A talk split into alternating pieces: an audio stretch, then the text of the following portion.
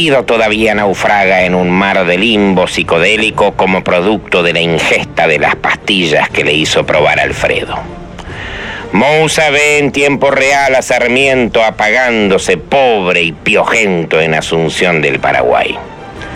Fue el cerebro más poderoso que haya producido la América, dirá diez días después Carlos Pellegrini en el cementerio de la Recoleta. Lo ve como si estuviera ahí mismo ese 11 de septiembre de 1888. Tonos gráficos sepias se superponen como capas de nubes fluorescentes, desgajándose entre collages de titulares de diarios, satinándose en la cabeza de Mousa. ¿Hola? ¿Hola? Sí, Guido, soy Beatriz. Oh, la puta madre. ¿Qué dijiste? Eh, no, nada. Hola, Beatriz, ¿cómo estás? Te quería llamar, Guido. Sí, me llamaste, Betty. Sí, para contarte, estoy mal. Estoy angustiada. Estoy muy preocupada por lo que está pasando en el país. Todo huele mal. Las cartas de Cristina son cínicas, crueles, vengativas. Hay bandas de espías que operan en zonas liberadas. El Estado fue cooptado por no sé qué enfermedad incurable y fatal tristeza, decadencia, depresión, desolación, destrucción. Ah, ya no puedo seguir escribiendo así, Guido. No puedo, no puedo. La República muere, la República agoniza. El populismo tiránico nos ha sometido, Guido. Nos ha sometido. Bueno, pará, tranquilízate, Beatriz. Hagamos una cosa. Pensá en Borges, en Bioy, en Mariano Grondona. No, no, mejor no. eh, eh, hagamos otra cosa. Eh, primero te calmas, respira hondo. Ahí va. Ahora te preparas un tecito verde bien polenta, que eso que vos haces. Y listo. ¿Estamos? Sí, sí,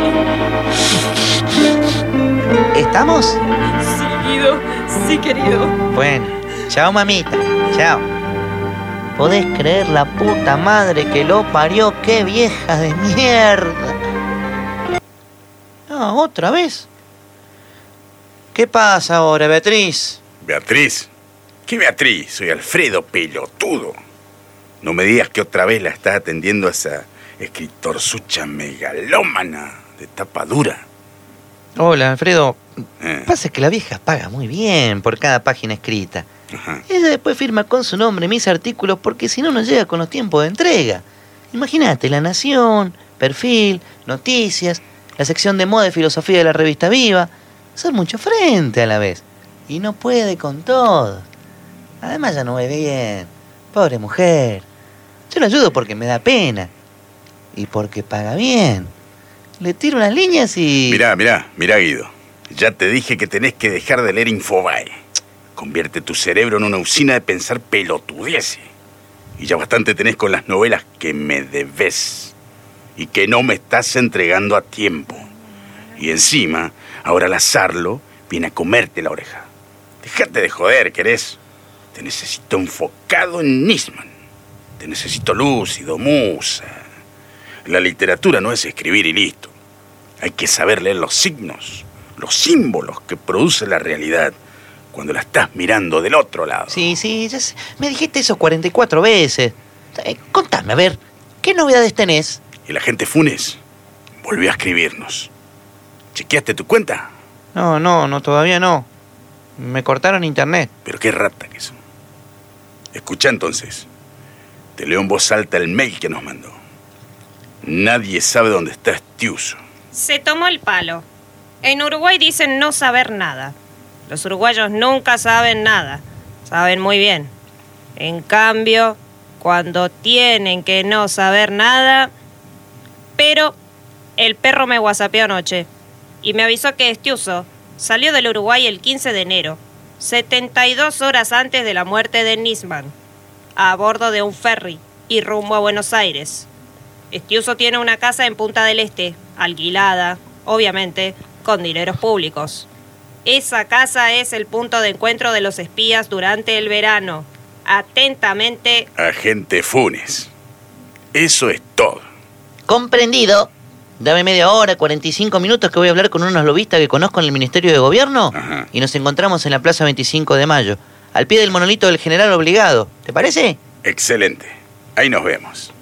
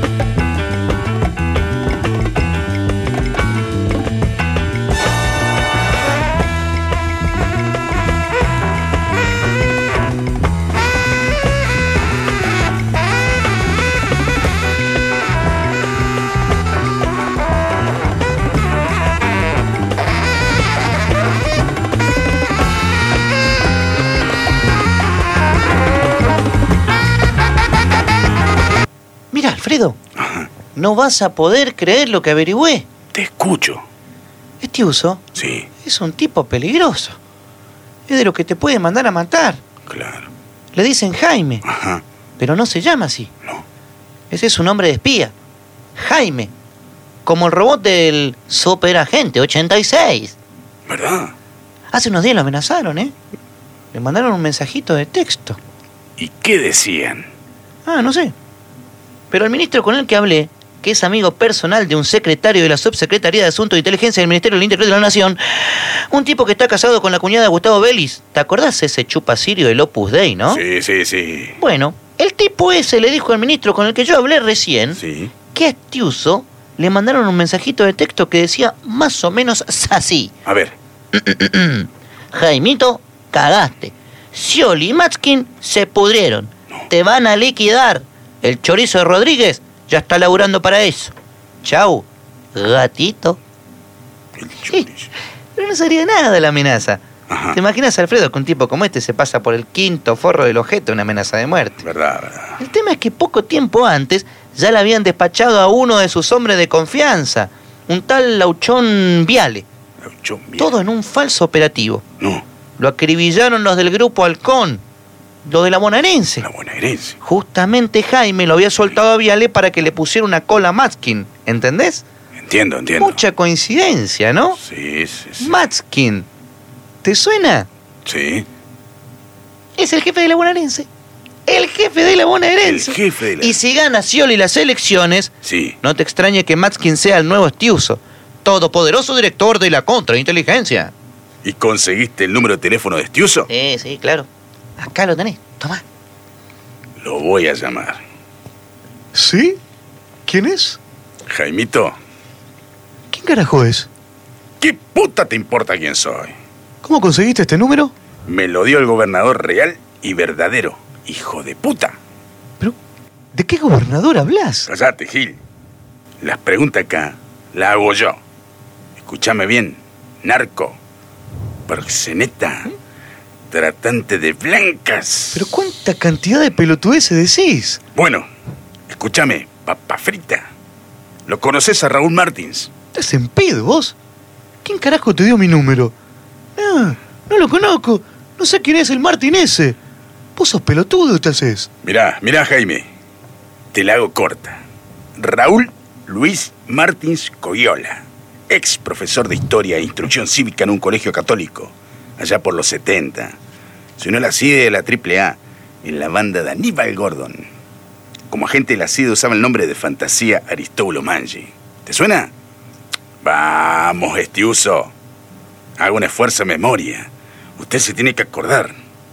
Sobre todo porque su querido y ametrallado Lauchón Viale, al que usted sí reconoce como agente propio, era íntimo del proxeneta Martins. Y hasta le avisaba cuando algún juez le ordenaba a la CIDE pincharle los teléfonos. No me digas, Tiuso. que Soviale lo hacía por las suyas y usted no se enteraba. Chao. Hasta luego. El sol se filtra entre las copas de los árboles en la Plaza 25 de Mayo de Resistance City Tropical y amenaza derretir los cráneos pelados de los fracasados escritores. Después de su comunicación telefónica con Estiuso, Alfredo dice a Guido, elaborando una expresión de barata solemnidad tropical. Ahora nos vamos, cada uno la suya. Seguimos con lo nuestro y, y vemos qué pasa. A ver para dónde sale disparada la laucha. Ahí capaz nos enteramos de algo más. Algo más sustancial y concreto que pueda brindarnos pistas certeras acerca de la muerte de Nisman. Pero tengo miedo, Alfredo. ¿Corren peligro nuestras vidas? Claro que sí, Guido. Estamos en peligro. Pero ¿qué más da? Nosotros tenemos que leer, pensar en literatura y escribir. Nada más.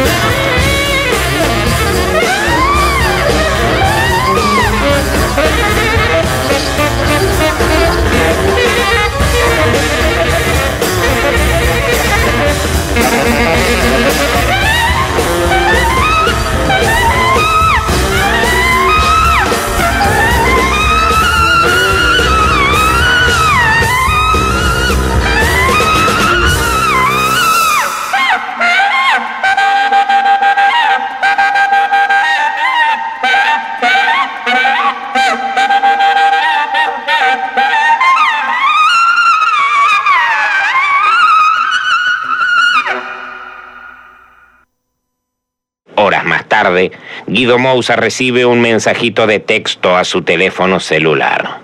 Averigua cuánto sale contratar los servicios de un sicario. Guido responde. Dame 10 minutos y te tiro un textito y te confirmo eso.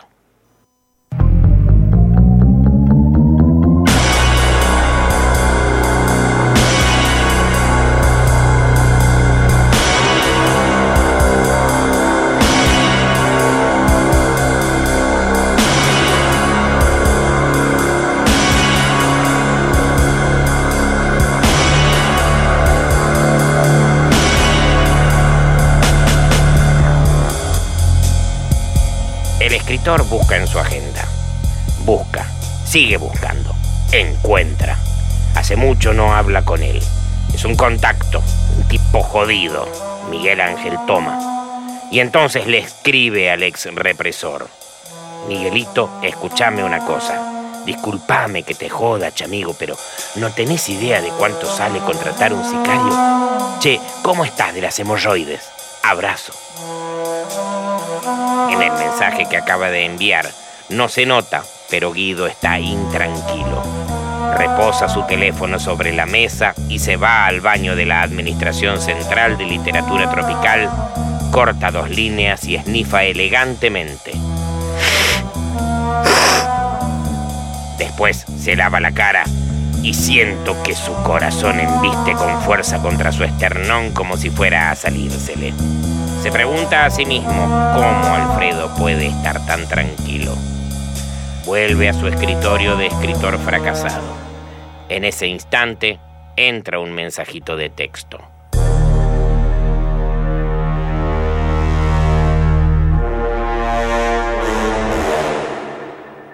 Es Toma, respondió.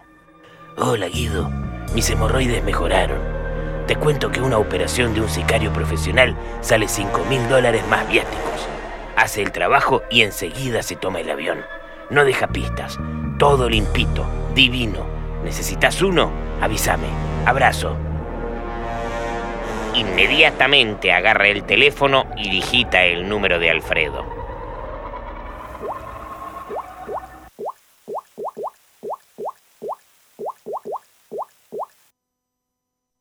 Musa, con vos quería hablar.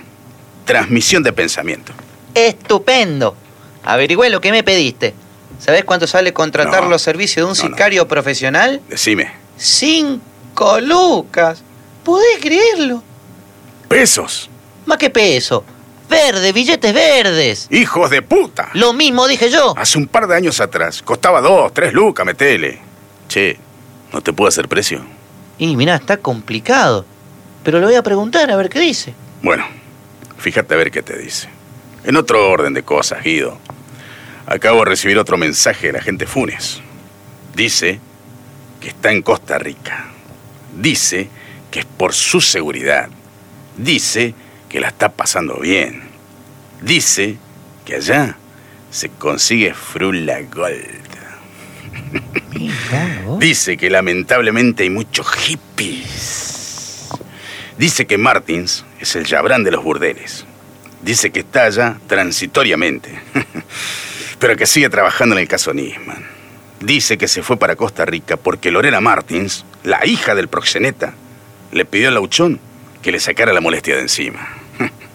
Dice que el finado Lauchón Viale mandó unos pistoleros que no pudieron dar con él. Vos sabés, Guido, Funes es Funes. Puede aparecer y desaparecer en cualquier momento. Puede hacerlo él mismo y puede hacérselo a los demás. Mirá, vos. ¿Te dijo algo más? Sí, mencionó algo especial. La bisagra. ¿Te suena la bisagra? No, che. La bisagra. ¿Eso te dijo? Sí, la bisagra. Después te explico. Ah, Y Funes también habló de una minita. Es una fem fatal.